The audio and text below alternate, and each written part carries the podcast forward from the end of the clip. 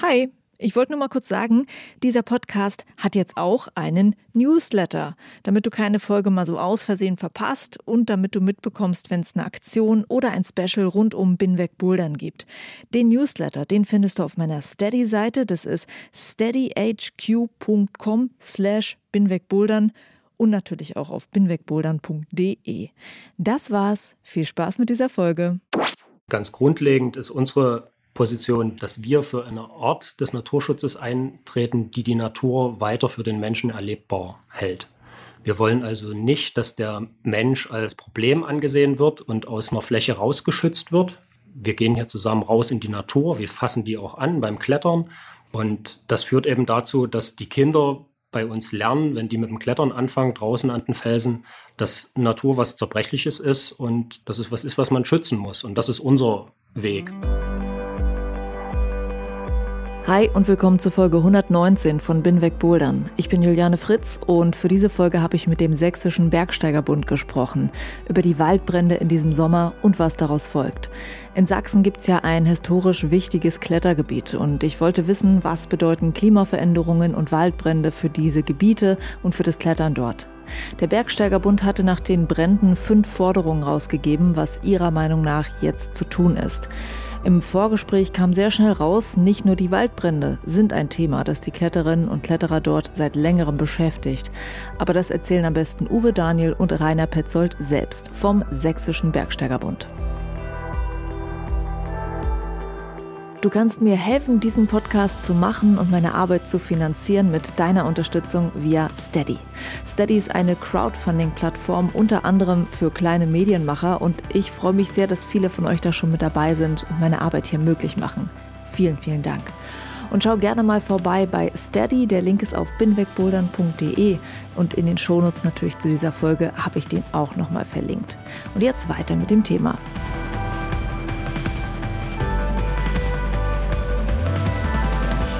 Diesen Sommer hat es in sächsischen Wäldern stark gebrannt. Das Feuer war in Wäldern in Tschechien und teils dann eben auch in Sachsen ausgebrochen, auch im Nationalpark Sächsische Schweiz.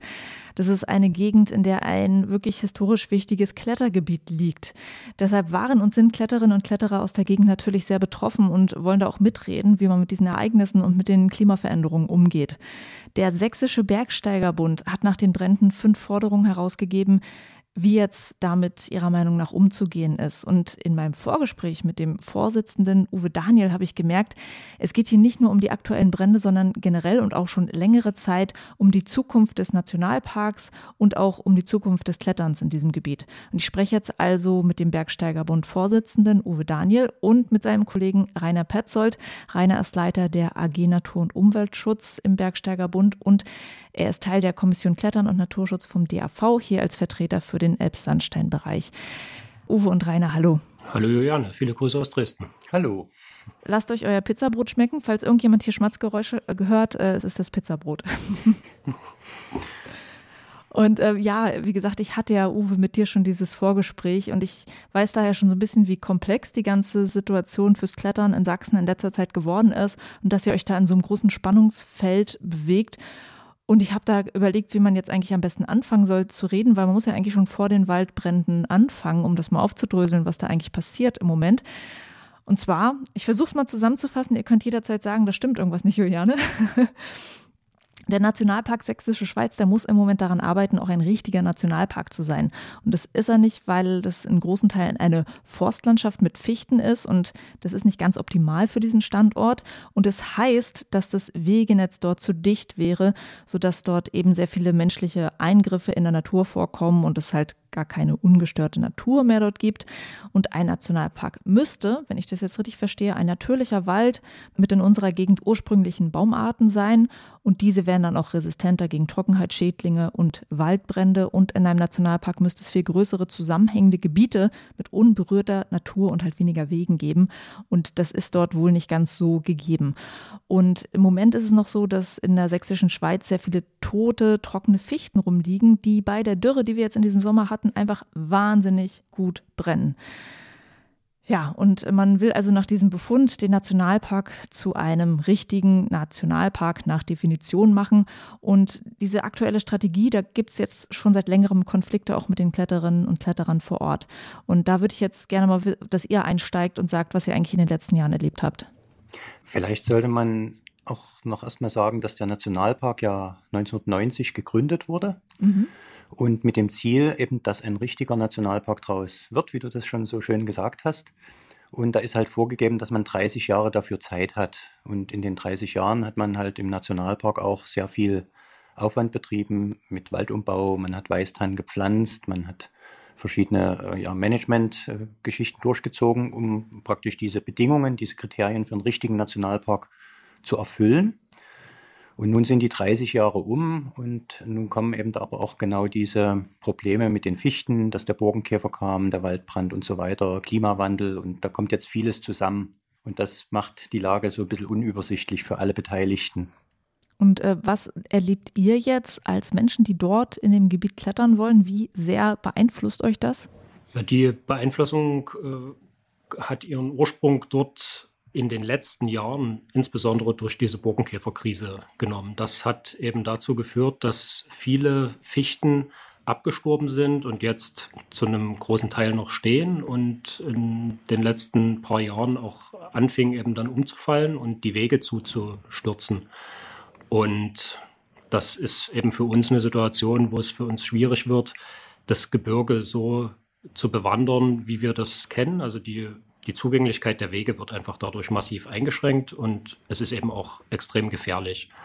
Und das hat jetzt die letzten Jahre in der Verbandsarbeit viel Raum eingenommen, darauf hinzuwirken, dass die Wanderwege zugänglich gehalten werden, was für uns auch als, als Bergsteiger wichtig ist, weil wir ja dieselben Wege benutzen, um zu den Kletterfelsen zu kommen. Und diese Bäume werden dann nicht weggeräumt, weil gesagt wird, hey, wir haben eh schon zu viele Wege hier in dem Gebiet. Das sollen ja gar nicht so viele sein, deshalb lassen wir die Bäume liegen oder wie ist das? Naja, das mit dem Burgenkäfer, das, das ging alles sehr, sehr schnell. Also innerhalb von, von wenigen Monaten, zwei, drei Jahre jetzt mittlerweile, dass riesige Flächen abgestorben sind. So ein Pilz hat sich dann breit gemacht und der hat dafür gesorgt, dass die Bäume kreuz und quer rumliegen. Der Scheidepunkt war dann in dem Moment, als die Wege zugefallen sind und ähm, die Nationalparkverwaltung dann auch, naja, wie so ein bisschen mit den Schultern gezuckt hat und gesagt, naja, das ist jetzt Prozessschutz und äh, die 30 Jahre mit der Entwicklung sind ja jetzt auch rum und genau diese Prozesse wollen wir jetzt äh, in der sächsischen Schweiz haben. Und da Kannst du sagen, was Prozessschutz ist? Prozessschutz heißt, dass man die natürlichen Prozesse, eben den Zusammenbruch von Fichtenwäldern, einfach laufen lässt und guckt, was passiert die Natur darf machen, was sie will, sozusagen. Ne? Und das kollidiert mit eben dem traditionellen Wander- und Klettergebiet, wo die Leute natürlich von A nach B wollen und ihre gewohnten Wege laufen. Und da gab es eben zunehmend die Einschränkungen und das hat für Verstimmung gesorgt. Mhm. Ich meine, es gibt euch als Kletterer ja nun schon sehr lange dort äh, in der Region. Wie ist denn das? Wie ist die Kommunikation zwischen Nationalparkleitungen, der Politik und so weiter? Wie ist denn das die Jahre gelaufen und wie redet ihr jetzt mit denen? Es gab schon immer also seit es den Nationalpark gibt. Das ist äh, vor dem Hintergrund der Tradition, die wir hier als Bergsteiger haben, eine nicht so lange Zeit. Also den Nationalpark gibt es erst seit 30 Jahren, seit 1990. Und geklettert wird hier schon viel, viel länger. Und seit es den Nationalpark gibt, sind wir im regelmäßigen Austausch mit den entsprechenden Behörden, die hier eine Rolle spielen. Das ist eben insbesondere die Nationalparkverwaltung und die Forstbezirke, die angrenzen, wo auch sächsisch geklettert wird. Das ist jetzt nicht nur im Nationalpark. Und mit denen sind wir beständig in Kontakt. Und das gehört auch zur Geschichte. Das läuft mal gut und mal nicht so gut. Und aktuell sind wir eben in, eher in so einer Phase, wo es für uns ziemlich mühevoll ist. Mhm. Ja, es kommt vielleicht auch noch dazu, dass, sag mal, auch ein, ein Wechsel stattgefunden hat. Also der alte Nationalparkleiter ist in Ruhestand gegangen, ein neuer ist gekommen. Das ging genau in diese Corona-Krise rein, wo dann regelmäßig Treffen auf einmal auch gar nicht mehr so stattfinden konnten. Dann der Burgenkäfer dazu. Ne, da waren sehr viele Dinge auf einmal, die da hm, das schwierig gemacht haben und auch die Kommunikation gestört haben. Und vorher seid ihr, wenn es irgendwie in einer anderen Art und Weise Probleme gab, irgendwie immer übereingekommen und man hat es gelöst. Ja, das das ist so, soll aber nicht verschweigen, dass wir uns auch in der Vergangenheit schon immer mal gut gestritten haben, so. Aber in einer guten Kultur. Was ist genau das, was ihr jetzt gerne wollt? Also äh, klar, ihr wollt freie Wege haben, aber könnt ihr das nochmal sagen, was jetzt, bevor diese Waldbrände waren, was jetzt die Punkte waren, wo ihr gesagt habt, das müssen wir vielleicht bitte mal anders machen? Naja, wir haben gemerkt, dass in diesen 30 Jahren, wo der Nationalpark Entwicklungsnationalpark genannt wurde, also das ist die, die Vokabel, die dort eine Rolle spielt, da waren die Konflikte noch nicht so groß, weil eben auch die Verwaltung entsprechend gehandelt hat und den Nationalpark entwickelt hat. Und da gehört es auch dazu, wenn irgendwo in diesen Prozess der Natur eingegriffen werden musste. Das war möglich in diesem Entwicklungsnationalpark. Und das wird jetzt immer schwieriger, weil eben jetzt diese Frist abgelaufen ist. Jetzt ist Prozessschutz an oberster Stelle. Und das führt dann eben dazu, dass wenn es jetzt so brennt, dass dann die Leute sich fragen, okay, warum wird denn da eigentlich nicht aufgeräumt? Warum liegt da so viel totes Holz rum? Ja, die Ruhezone, wo nichts mehr gemacht wird, ist über die Jahre leicht größer geworden. Und jetzt mit Ablauf von den 30 Jahren ist halt, sind 75 Prozent der Fläche in diese Prozessschutzzone gerutscht. Wie viel Klettergebiet liegt da drin? Na, das ist ein erheblicher Anteil. Also sagen wir 75 Prozent der Kletterfelsen sind auch in dieser mhm. Prozessschutzzone jetzt drin. Und das kollidiert eben dann an ein paar Punkten. Ne? Dort, wo wir eben sagen, hier wird schon seit äh, 100 Jahren gewandert und geklettert. Wir möchten jetzt gerne ein paar tote Fichten, die hier über den, über den Weg gefallen sind, wegräumen. Dann sagt der Prozessschützer, nee, äh, das lassen wir jetzt so. Das ist der Lauf der Dinge. Ja. Der Bergsteigerbund ist ja auch wie auch sonst der DAV nicht nur ein äh, Verein, wo es halt um die Nutzung der Natur geht durch Wandern oder Klettern, sondern auch ein Naturschutzverein. Das heißt, ihr beschäftigt euch ja auch mit Naturschutz. Und solche Maßnahmen wie einfach liegen lassen und Natur Natur sein lassen, soll ja eine Maßnahme des Naturschutzes sein, wenn ich das richtig verstehe. Wie versteht ihr das? Ist es wichtig, dass man das so macht oder nicht? Ganz grundlegend ist unsere Position die, dass wir für eine Art des Naturschutzes eintreten, die die Natur weiter für den Menschen erlebbar hält. Wir wollen also nicht, dass der Mensch als Problem angesehen wird und aus einer Fläche rausgeschützt wird, im Sinne von Zaun drumherum bauen und niemanden mehr reinlassen. Wir können alle zu Hause bleiben und uns dort irgendeine Regenwald-Doku angucken, sondern wir stehen dafür, dass wir selber und auch die Generationen, die uns folgen, dass wir denen beibringen, okay, wir gehen hier zusammen raus in die Natur, wir fassen die auch an beim Klettern. Und das führt eben dazu, dass die Kinder bei uns lernen, wenn die mit dem Klettern anfangen, draußen an den Felsen, dass Natur was Zerbrechliches ist und dass man sich darum kümmern muss und dass es, dass es was ist, was man schützen muss. Und das ist unser Weg. Ich möchte nicht in einer Gesellschaft leben, wo die Leute nicht mehr die Verbindung zur Natur haben. Und die andere Seite Natur Natur sein lassen und ja nicht den Menschen reinlassen, das ist so ein Gegenpol dazu. Wie bewertet ihr das denn? Ich weiß, bei euch sind auch einige sozusagen mit dem Hintergrundwissen, die, die aus dem Bereich Forstwirtschaft kommen, äh, aus dem Naturschutz kommen. Rainer, du äh, da natürlich ganz besonders.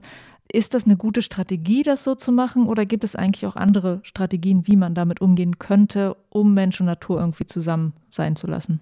Ja, das ist genau unser Ansatz, Mensch und Natur gleichberechtigt im Nationalpark sozusagen schalten und walten zu lassen. Also das kann mal die Naturstärke sein, mal muss halt für den Menschen was freigemacht werden, zum Beispiel ein Wanderweg. Und das ist auch so der Konsens, als der Nationalpark gegründet wurde übrigens. Also da waren alle dafür.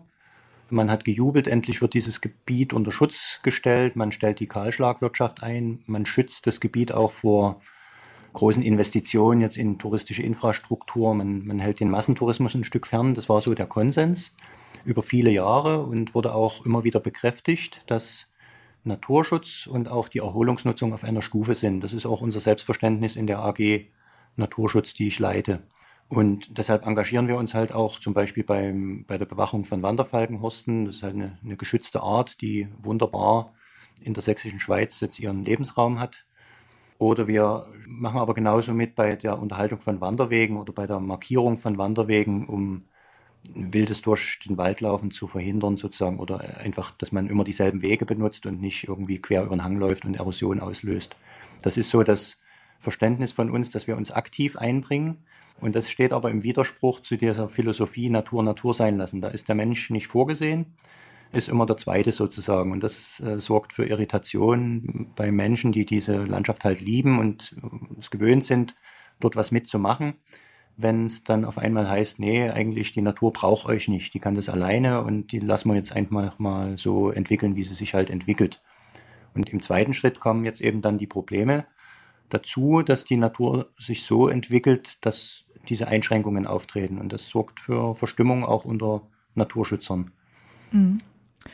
Ich frage mich halt, äh, ob es gar keine Fürsprecher jetzt in der Lokalpolitik oder auch in der Nationalparkleitung gibt. Also gibt es da Leute, die nicht selber auch klettern oder Menschen kennen, die klettern, dass man weiß, da ist ein Bedürfnis da und die wollen sich eigentlich auch um die Natur kümmern.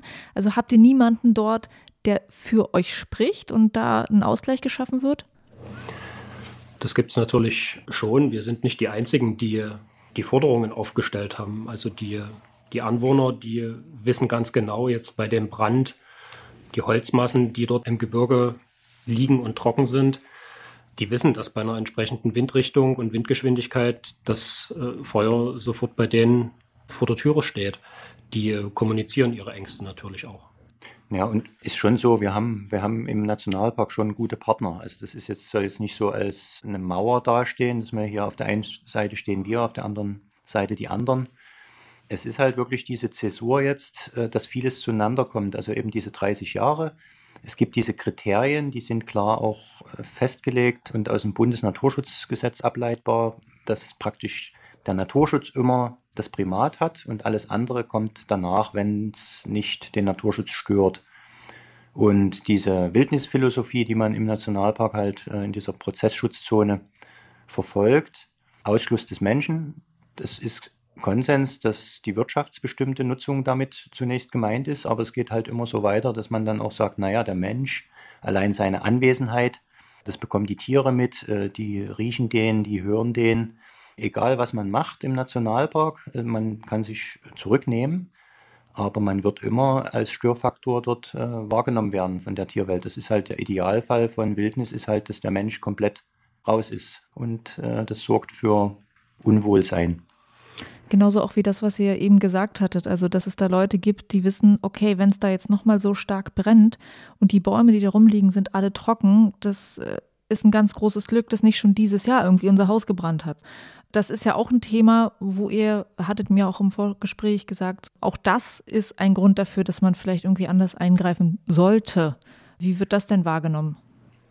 Ja, man muss wissen, dass der große Waldbrand, der ist ja in der, auf der tschechischen Seite im Böhmischen ausgebrochen mhm. und dort haben über 1000 Hektar gebrannt. Aber die größte Hitzeentwicklung ist eigentlich in den Bereichen entstanden, wo dieses, äh, was so auch Prozessschutzzone war, wo dieses Fichten-Mikado, wie wir das nennen, wo kreuz und quer alles trocken liegt, das ist förmlich explodiert. Ist dann rübergeschwappt zu uns über Funkenflug und auch über Bodenbrände so leicht. Aber wir haben wirklich Glück gehabt, dass der Wind äh, sich gedreht hat. Also das war für uns das Glück, das war für die Tschechen die Tragödie. Dort sind ja Wohnhäuser dann auch abgebrannt. Zum Glück ist kein Mensch zu Schaden gekommen, aber das war ein Glücksfall. Also das hätte auch leicht anders laufen können, wenn der Wind die Glut weiter vorangetrieben hätte und das wäre nicht mehr unter Kontrolle gewesen, das Ganze. Unsere Auffassung ist, dass wir einen Zustand, der nicht natürlich ist, so wie dieses Fichtenmikado, was äh, Rainer angesprochen hat, das ist das Ergebnis einer falschen Waldbewirtschaftung, was ja viele Jahrzehnte jetzt vor uns durchgeführt wurde. Also die die wurden angepflanzt von, von Menschen, weil die schnell Holz ernten wollten. Jetzt gab es Trockenjahre, Burgenkäfer, jetzt sind die Dinger alle trocken, fallen den Leuten auf den Kopf und die können die Wege nicht mehr laufen. Und unsere Position ist, dass eine Situation, die ich selber herbeigeführt habe, die ich als nachteilig und negativ einschätze, dass ich mich da auch selber drum kümmere und das wegräume. Also ich verstehe das gar nicht, warum man diesen nicht natürlichen Zustand sich selber überlassen will und das jetzt auf einmal Natur nennt, auf einmal, wo die, wo die alle tot sind, die Bäume. Das passt nicht zusammen. Es ist nicht der Ort in der Kulturlandschaft, das sich selbst zu überlassen, weil eben dadurch eine Gefährdung der Zivilgesellschaft und der Anwohner drumherum entsteht. Das ist eben ein Unterschied zu einem Flächennationalpark in Kanada, wo irgendeine Karibu-Herde hunderte Kilometer von ihrem Nord- in ihre Südquartiere ziehen kann, ohne über eine einzige Straße laufen zu müssen. Das ist hier nicht der Fall. Es gibt hier Menschen, die hier wohnen und versuchen, ihren Lebensunterhalt zu verdienen. Und denen so eine absehbare Gefahr vor die Haustür zu setzen, da stehen wir einfach dagegen. Hm. Und ich habe so ein bisschen drumherum gelesen ums Thema. Da gibt es ja unterschiedliche Meinungen, wie man gut damit umgeht. Die einen sagen halt, wie gesagt, lass mal liegen. Und es ist wohl schon, ich weiß gar nicht, ob das ein Bericht aus Sachsen war oder irgendwo anders her äh, schon vorgekommen, dass das, was da wieder neu wächst unter diesen äh, toten, trockenen Fichten, auch wieder Fichten sind. Und das heißt, das ganze Spiel geht dann eigentlich nochmal von vorne los. Und dann gibt es die andere Seite, die sagt, lasst uns mal einfach da das alles wegräumen und neue Bäume pflanzen, die einfach resistenter sind und die auch sozusagen mehr in die Region gehören. Und da wurde gesagt, bei der Trockenheit, die wir jetzt haben, das ist ein Riesenaufwand, so viele Bäume zu pflanzen. Und bei der nächsten Trockenheit sterben die eh wieder. Wie reagiert man denn eigentlich richtig darauf? Na gut, ähm, als der Nationalpark gegründet wurde, war eigentlich die Meinung von allen einhellig, dass man 30 Jahre jetzt Zeit hat, dort auch einen gesunden Mischwald hinzubekommen durch Maßnahmen. Also man hat Waldumbau betrieben, um eben äh, Vielfalt reinzubringen, viele Laubhölzer, die dann auch nicht so brennen würden heute. Das hat offenbar nicht so ganz geklappt. Also man ist nicht hinterhergekommen, diese tatsächlich diese Vielfalt an Baumarten und an Strukturen hinzubekommen. Weil es einfach ein großer Aufwand ist, so viele Bäume zu pflanzen. Naja, es war halt, ähm, Bäume pflanzen bedeutet, dass man die Fichten fällen muss vorher. Man muss Platz schaffen, man muss Licht reinbringen und dann eben pflanzen. Und das heißt, im Nationalpark sind Forstmaschinen rumgefahren, wie man eben ganz normal auch braucht um den Wald zu bewirtschaften, um praktisch das Holz rauszuholen und Platz zu schaffen für neue Baumarten. Und das kollidierte damals auch schon, ähm, dass man sagt, auf der einen Seite Natur Natur sein lassen. Diesen Slogan gibt es seit Gründung des Nationalparks. Und auf der anderen Seite fahren Forstmaschinen rum. Teilweise wurden ja auch Wege gesperrt. Ne? Also viele Wanderer haben dann gesagt, na, wenn die mit ihren Harvestern rumfahren, mit ihren Erntemaschinen, dann kann ich auch diese verbotenen Wege laufen. Da hat sich so ein Konflikt schon aufgebaut. Und nun ist es so, also man hat also nach wie vor diese Fichtenplantagen, das kommt eben jetzt so zum Tragen, die sind zusammengebrochen. Und es gibt eben Bereiche, wo das einfach nicht funktioniert, dass dort ein vielfältiger Wald jetzt hochkommt. Es gibt Bereiche, da funktioniert es gut, aber es gibt ganz viele Ecken, wo wirklich die Fichte wieder hochkommt. Das hat ökologische Gründe. Nach dieser jahrhundertelangen Fichtenwirtschaft sind die Böden extrem versauert. Es steckt dort auch noch der schwefelsaure Niederschlag aus den 80er, 1980er und 1990er Jahren drin, als die Braunkohlekraftwerke praktisch den Dreck in die Luft gepustet haben. Das steckt alles noch in den Böden drin. Und zusammen mit diesen Fichtenreinbeständen ist das ein extrem unfreundliches Klima für Vielfalt. Das ist also sehr sauer. Man kann sagen Tafelessig so von den pH-Werten, die man da messen kann. Fichte, die kann mit den sauren Bedingungen umgehen und die wächst dort eben wieder wie Haare auf dem Hund, sagen die Förster dann immer und macht sich wieder breit und da kommt in vielen Ecken nichts anderes mit hoch. Die wächst also auch die Birke dann nach einer Weile wieder zu und in 20, 30 Jahren hat sozusagen die Fichte sich wieder durchgesetzt und dann haben wir wieder diese Reihenbestände mit Fichte, alle ein Alter. Und dann geht das Spiel von vorne los, so wie du das schön, so schön gesagt hattest. Und das sehen viele Leute zunehmend, dass das stattfindet. Und ja, es gibt halt andere Strategien. Und das heißt, man kann also auch Bäume pflanzen. Und es ist nicht so, dass die vertrocknen können. Klar, das Risiko besteht immer.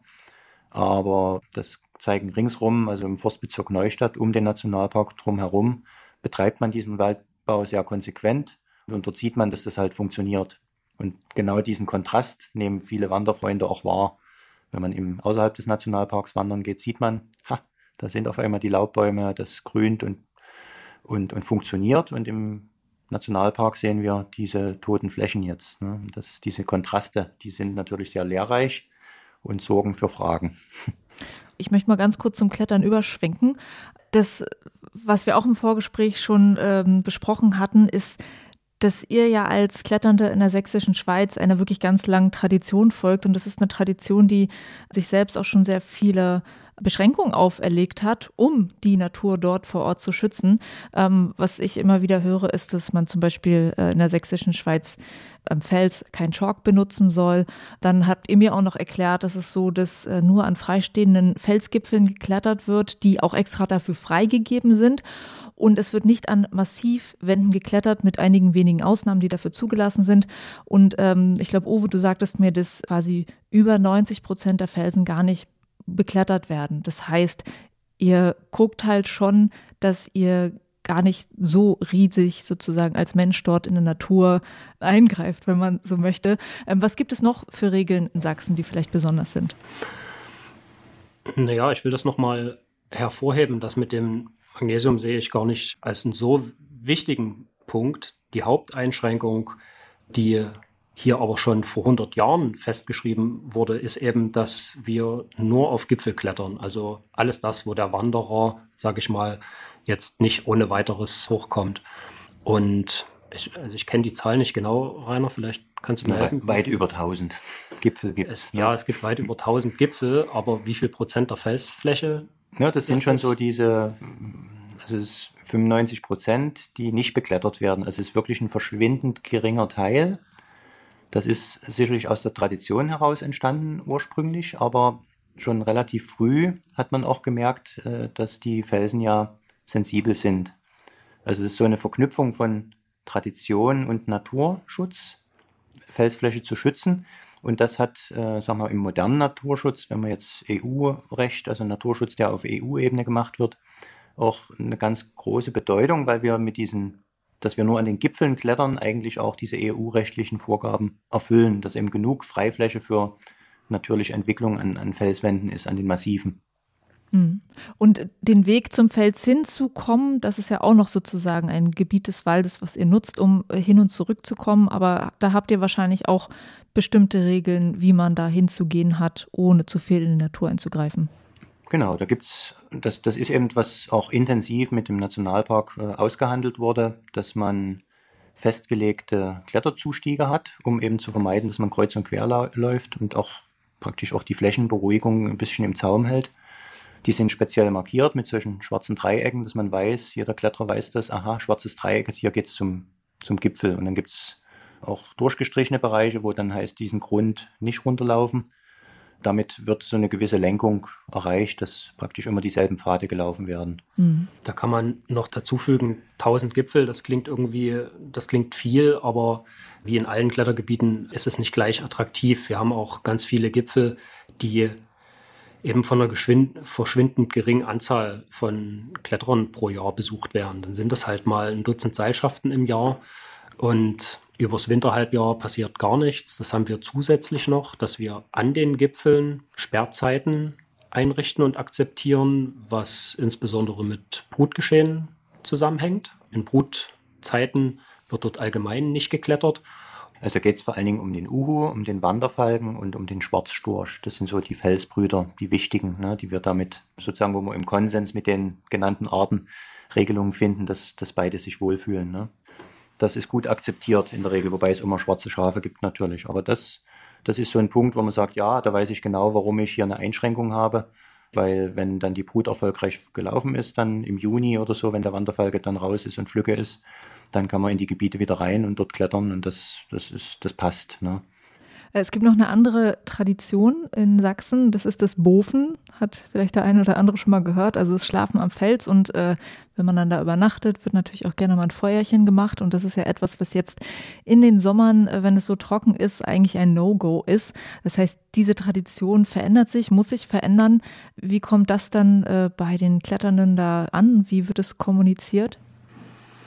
Naja, die Situation des Bofens hat sich ja dramatisch geändert. Angefangen oder den Ursprung hatte das in einer Zeit, wo die Gesellschaft noch ganz anders funktioniert hat. Da hat man eben nicht eine Fünf-Tage-Woche gehabt, sondern mehr. Und wenn man es dann rausgeschafft hat ins Gebirge, wo man viel laufen musste und die öffentlichen Verkehrsmittel nicht so ausgebaut waren, ist man abends einfach draußen im Gebirge geblieben, um am nächsten Tag dort weiter zu klettern. Das ist heute nicht mehr so relevant, wo alle irgendwie viel, viel schneller anreisen können und schneller am Kletterziel und wieder zu Hause sind.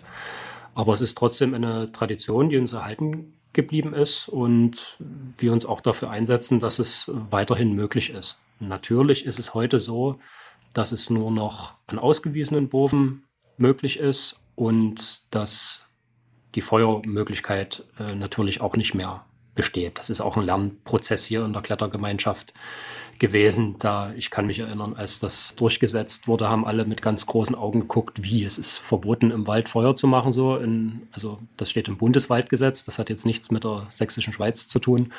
Das war für viele eine neue Information, aber man hat sich arrangiert. Mhm. Ja, man muss auch sagen, also dieses Feuern hat, klar, also wir beide sind wahrscheinlich am Feuer groß geworden, ne? Uwe und ich. Also wir mhm. kennen das wirklich als Kinder schon, weil wir ja. schon mit den Eltern rausgeschleppt wurden quasi. Aber ich kann mich nicht daran erinnern, dass wir bei solchen trockenen Verhältnissen, wie wir sie jetzt in den letzten Jahren hatten, in diesen Hochsommern, dass wir da Feuer gemacht hätten. Also das gab es einfach nicht. Erstens ist es heiß, man, man braucht da auch nie ein wärmendes Feuer. Und auch dieses Bewusstsein, dass Feuer eben auch einen Waldbrand auslösen kann, war viel mehr verbreitet in meinen Augen. Ich weiß nie, warum das heute nicht mehr so ist. Das Boven hat sich halt in zu einer eigenständigen Form entwickelt, dass Leute nur des Bofens willen kommen, kommen abends an, gehen in die Bofe und wenn wir früh zum Klettern gehen von der Hütte, wir haben eine Hütte in Schmilka, wo wir dann früh hochlaufen und da kommen uns die ersten Bofe entgegen. Das ist ein ganz anderes Klientel sozusagen, was uns ärgerlich macht und richtig böse eigentlich, wenn man dann sieht, dass Leute irgendwo boven, Feuer machen auf diesen ausgetrockneten Humusschichten und dann eben auch diese Waldbrände entstehen. Also das ist wirklich eine, eine ganz üble Entwicklung, die da stattgefunden hat, die wir auch als, als Bergsteiger und Kletterer also versuchen zurückzudrängen. Also wir wollen keine Bofer hier haben, die sich nicht an die Regeln halten. Über welche Wege kommuniziert ihr diese Themen? Wir haben jetzt mit der Nationalparkverwaltung gemeinsam ja eine Neuregelung erstmal für eine begrenzte Zeit, dass man am Anfang des Jahres bis zum 15. Juni erstmal gar nicht boven darf.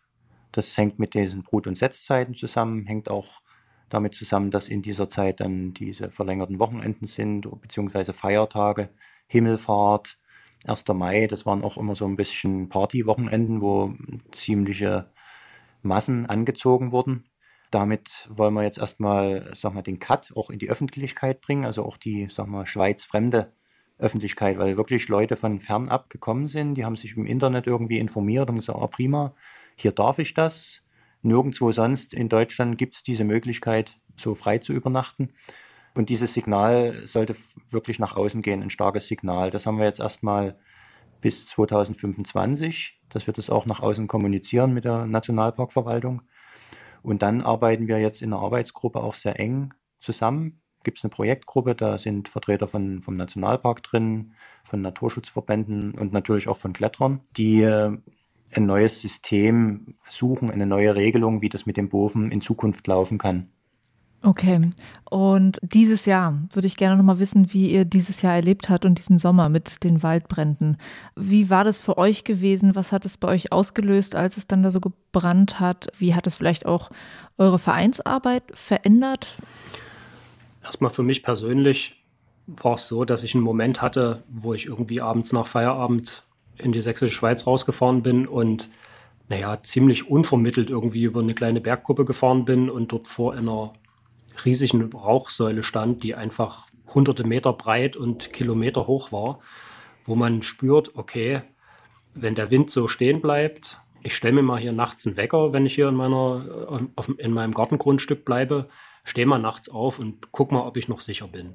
Also das war so eine Naturgewalt und so ein Ausmaß, das hat mit mir persönlich was gemacht. So, das ist einfach ein Unterschied, ob ich das irgendwie im Fernsehen sehe aus Kalifornien oder Australien, wo es irgendwie groß brennt. Das äh, hat mich schon berührt, dort dieser Naturgewalt gegenüber zu stehen. Also ich habe es eher von der Ferne beobachtet. Ich war im Urlaub in der Schweiz, weit weg, zum Klettern und Wandern und Bergsteigen. Und als der Waldbrand ausbrach, da war, war ich in der Gegend, da gab es kein Telefon und äh, ja, wir waren dort ein paar Tage im Gebirge und ich bin dann mit meiner Familie sind wir runtergekommen. Und auf einmal war wieder Empfang und da merkte ich auf einmal WhatsApp und SMS und das, das, das stand gar nicht mehr still, das Telefon und Haufen Leute wollten mich aus der Arbeitsgruppe Naturschutz anrufen. Und ein Bergfreund sagte dann, ja, hast du es gar nicht mitgekriegt, es brennt und an sieben Stellen gleichzeitig. Und, und ich, ich habe gesagt, was, wie, Brandstiftung, habe ich gedacht, sieben Stellen gleichzeitig, das geht doch gar nicht. Und ja, da habe ich erst mal eine halbe Stunde mir das anhören lassen von was eigentlich los war und es war für mich völlig surreal. Ich war beim schönsten Wetter in den Alpen unterwegs und in, sag mal, in der Heimat diese Katastrophe. Wir haben dort schon in der Zeit uns abgestimmt in der Arbeitsgruppe Naturschutz. Wie gehen wir damit um? Was machen wir jetzt? Wie können wir hier agieren in Zukunft? Schon in der Zeit gab es einen intensiven Austausch dass wir relativ zeitig auch eine Position bezogen haben. Es kam zum Beispiel der Bund, der BUND als Naturschutzverein war der erste, der da war noch die Brandbekämpfung im vollen Gange. Der hat dann gefordert, wir müssen den Nationalpark noch stärker schützen und noch mehr den Menschen quasi rausschützen. Da haben wir gesagt, na, hier müssen wir unsere Position auch mit einbringen. Mhm. Und wie sehr wurdet ihr äh, als Verein angesprochen in der Zeit? Also ich kann mir vorstellen, dass da Medien natürlich versucht haben, mit allen möglichen Leuten aus der Region zu reden. Ich habe auch irgendwo, äh, weiß ich nicht, ob es dann MDR war oder so, da gab es ein Video mit einem Kletterer, der äh, mhm. der da unterwegs war und so überrascht wurde von dem Feuer. Äh, wurdet ihr da medial einbezogen? Was gab es da für Anfragen?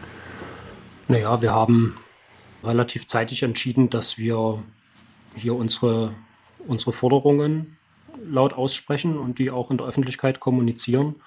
Und dazu gab es entsprechende Rückfragen aus, aus der Medienlandschaft. Könnt ihr zu diesen fünf Forderungen noch mal was sagen? Ich habe das jetzt hier gleich mal neben mich gelegt, das Mitteilungsblatt. Kennst du die nie auswendig? Ne? nee, also wir haben also das intensiv abgestimmt, weil es ist so, dass unsere AG Naturschutz eben, wir haben da sehr viele Fachleute drin, einmal Geoökologen, Naturschützer, Naturwissenschaftler, aber eben auch ganz praktisch Leute vor Ort, die in der Bergwacht mit sind, die selbst als Waldarbeiter mitarbeiten oder auch bei der Feuerwehr. Also das ist alles mit eingeflossen in diese Forderungen. Also sowohl die Beobachtungen vor Ort, wie hat es gebrannt, was hat gebrannt, als auch dann ein Stück weit mit Recherche, was ist denn los bei solchen Waldbränden, weil das neu war. Und da haben wir diese fünf, fünf Forderungen. Das ist einmal das trockene Fichtentotholz und vor allen Dingen auch das Feinreisig, also die Feinäste, zu reduzieren und damit die Brandlast herabzusetzen. Die zweite Forderung ist, dass wir Brandschutz schneisen möchten und Löschwasserzistern, das eben auch vor Ort Wasser ist, um dort äh, schnell, wenn mal ein Waldbrand ausbricht, schnell reagieren zu können. Die dritte Forderung ist, dass wir eben, weil wir diese Fichtenwälder sehen, die jetzt zusammengebrochen sind und wieder austreiben und wieder loswachsen, dass wir standortsgerechte Baumarten viel mehr haben wollen im, in der sächsischen Schweiz. Also wir fordern deshalb diesen Waldumbau zumindest in Korridoren, ähm, dass wir dort mehr Laubbaumarten reinbekommen, die also nicht so gut brennen. Dann wollen wir diese Brandschutzvorsorge ausbauen, indem das Gebiet zugänglich bleibt für Rettungskräfte. Das war ein großes Problem bei einem Waldbrand, dass die Feuerwehr gar nicht reingekommen ist, eben durch dieses Fichtenmikado. Und wir wollen diese Brandschutzvorsorge auch auf historischen und aktuell gesperrten Wegen, die eben äh, es ermöglichen, auch in der Kernzone des Nationalparks zu löschen, wenn es mal brennen sollte. Und inwiefern matcht sich das mit dem, was da jetzt gemacht wird nach dem Waldbrand? Was wird da von offizieller Seite jetzt gesagt, wie gehandelt wird? Weil das ist nicht der letzte hm. heiße Sommer, den wir haben. Und kommt ihr da irgendwie zusammen? Da, da sind wir jetzt mittendrin. Also das gab natürlich den heißen Sommer, diesen, diesen furchtbaren Brand mit viel Glück auf unserer Seite und natürlich auch jetzt erstmal eine heiße Diskussion und das fokussiert sich ein bisschen auf das Totholz. Das wurde dann auch in den Medien immer hochgepusht. Die einen sagen, das Totholz brennt ja eigentlich gar nicht, weil das ja Wasser speichert. Wir wissen es aber, das Holz halt brennt. Aber das ist eben nicht nur das und man muss das wirklich breit angehen. Ich denke, mit unseren Forderungen sind wir auch wirklich breit aufgestellt, weil das wirklich ein ganzheitlicher Ansatz ist. Es ist aber auch wichtig, ein bisschen Luft dran zu lassen. Also das heißt, auch mal einen Schritt zurückzutreten und zu sagen, wir sortieren jetzt erstmal, wir sammeln Informationen und äh, diskutieren das in Ruhe aus. Und das hat sozusagen die Landesregierung von Sachsen auch gemacht, indem eine Brandschutzkommission eingesetzt wurde mit externen Experten. Da sind Naturschützer drinne, da sind Feuerwehrleute drinne oder ein, jeweils ein Vertreter, jemand vom Landkreistag, Leute von der Forschung, Leute vom Tourismus, glaube ich, also all die Akteure, die im Nationalpark wirklich, ähm, sagen wir mal, eine Position beziehen, die sind dort vertreten und die wollen gemeinsam ein Konzept entwickeln, wie man Brandschutz in Zukunft betreiben kann in der sächsischen Schweiz. Ne? Das, wir haben jetzt diese Woche das erste Mal getagt, machen sich ein Bild. Also wir sind da ganz neugierig, was dann für Ergebnisse aus diesen Kommissionen kommen. Kann dann, es sein, dass dadurch auch eine Veränderung in dieses Nationalparkkonzept dann reinkommt, wie es bisher ist? Naja, es kann passieren. Also wir haben, wie gesagt, wir sind ja fachlich mit unseren Forderungen, haben das sehr gut abgestimmt mit verschiedenen Fachleuten, eben auch mit Naturschutz. Das wäre sozusagen mein Bereich. auch mit Feuerwehrleuten, mit Touristikern und so weiter. Also das ist schon besprochen worden und ich glaube, wir sind gar nicht so weit weg von den, von den Dingen, die vielleicht dann auch in die Tat umgesetzt werden müssen künftig. Also zum Beispiel werden solche Feuerzisternen werden jetzt schon zwei gebaut. Also da ist jetzt ganz schnell eine Genehmigung gekommen, dass auf dem Nationalparkgebiet zwei Zisternen gebaut werden als Wasserrückhalt. Und drei weitere sind auch in Planung, die dann wahrscheinlich auch genehmigt werden. Also ich denke, da bewegt sich jetzt was. Wir sind aber neugierig, wie weit das geht. Also weil es gerade bei diesen Brandschneisen wahrscheinlich, da kollidieren Naturschutz und Brandschutzvorsorge sehr stark miteinander. Und ähm, was bedeuten denn solche ähm, ja, Naturkatastrophen für das Klettern? Also ich habe äh, gesehen, in Spanien zum Beispiel wurden ganze Routen durch Waldbrände zerstört. Ist sowas dieses Jahr an Sachsen passiert oder kann sowas passieren? Ich war letztens im Brandgebiet klettern und da kann man an den Felsen selber selbst an einem, wo es direkt daneben gebrannt hat, habe ich jetzt keine unmittelbaren Schäden gesehen. Das, ich war aber nicht an allen Felsen klettern, wo es gebrannt hat. Was man sehen kann, ist, dass wenn irgendwo eine große Hitzeentwicklung stattfindet und daneben ein Stück Sandstein steht, dann zerbröselt der förmlich. Also da lösen sich dann so Schuppen, Felsschuppen ab. Und wenn solche Situationen entstehen, habe ich aber jetzt beobachtet, muss es wirklich sehr, sehr heiß sein. Und das ist der Fall, wenn ich direkt neben einem Felsen zwei dicke Baumstämme habe, die richtig lichterloh brennen. Mhm. Dann passiert das, wenn das fünf Meter weg ist, dann ist die Hitzeentwicklung scheinbar schon wieder nicht so stark, als dass jetzt äh, großflächig Kletterwege in Mitleidenschaft gezogen werden. Aber das ist sicherlich von Gipfel zu Gipfel und von Quadratmeter zu Quadratmeter Felsfläche unterschiedlich. Also interessant wird, ist das eigentlich jetzt auf der böhmischen Seite zu gucken. Also dort in diesen Kesseln am Prebischtor unterhalb der Grenze zu Deutschland, dort hat's, das sind eben wirklich die Gebiete, wo es lichterloh gebrannt hat, wo auch richtig dicke Stämme bis zur Asche durchgebrannt sind und dort ist eine riesige Hitzeentwicklung gewesen. Und da gibt es auch sehr schöne Felsen und Klettergipfel. Nur das Gebiet ist jetzt erstmal gesperrt. Also das, die eine Einschränkung ist eben, dass die Gebiete jetzt extrem von Erosion betroffen sein können, wenn, wenn Starkniederschläge kommen.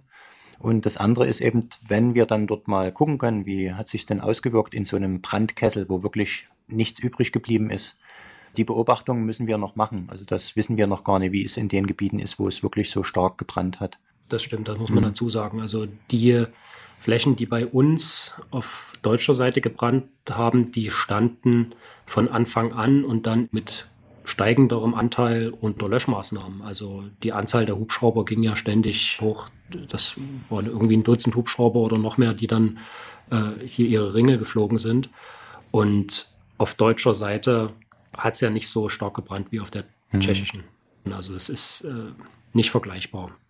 Und ähm, habt ihr euch überlegt, was das jetzt fürs Klettern in Sachsen noch bedeuten kann, wenn in den nächsten Sommern nochmal sowas passiert? Ist es dann so, dass man bei Hitzewellen dann generell schon sagt, geht nicht in den Wald, geht nicht klettern, so wie man bei Bootzeiten sagt, äh, klettern hier nicht möglich? Mhm. Also es gab diese Betretungsverbote auch schon in der Vergangenheit, also vor allen Dingen das Boven hat man damit eingeschränkt, also dass man über Nacht nicht in den Wald durfte. Ab um, um 10, also in dieser Zeit, gab es Betretungsverbote. Und äh, die andere Sache ist natürlich, wenn es so heiß ist, macht Klettern auch nicht so viel Spaß. Also man kann sich da zwar in kühle Gründe verziehen, aber bei 30, 35 Grad Hitze macht man das vielleicht mal ein Wochenende und dann sucht man sich am nächsten Wochenende doch was zum Baden oder zum Abkühlen. Das ist vielleicht nicht so das Problem, aber wir sehen wirklich das Problem, dass diese Waldbrände eben das ganze Gebiet verändern können. Und das ist also auch eher diese Landschaftsveränderung und auch dieser Verlust an Lebensräumen. Ne, das ist ja auch eine unheimliche Zerstörungskraft, die da dahinter steckt für, für Pflanzen- und Tierwelt. Und das, das ist also das Gesamtkonstrukt, was uns als Kletterer dann auch bewegt, warum wir verhindern wollen, dass solche Katastrophen überhaupt passieren. Ja, ich glaube, dann bleibt am Ende nur noch zu sagen, äh, dass wir erstmal hoffen, dass es nicht nochmal so stark brennt im nächsten Jahr und dass es äh, gute Wege geben wird, äh, mit diesen Veränderungen jetzt umzugehen und dass eure Positionen da auch zum Tragen kommen und mit einbezogen werden. Und ich danke euch, dass ihr die Zeit hattet fürs Gespräch. Ja, dann danken wir für die Einladung. Ne? Ja, danke, Juliane. Uwe Daniel und Rainer Petzold vom Sächsischen Bergsteigerbund. Wer mehr Infos haben möchte zu deren Arbeit, ich habe euch die Webseite verlinkt in den Show Notes. Und das war's für diese Folge. Danke fürs Zuhören. Bis zum nächsten Mal. Juliane mein Name und ich bin wegbouldern.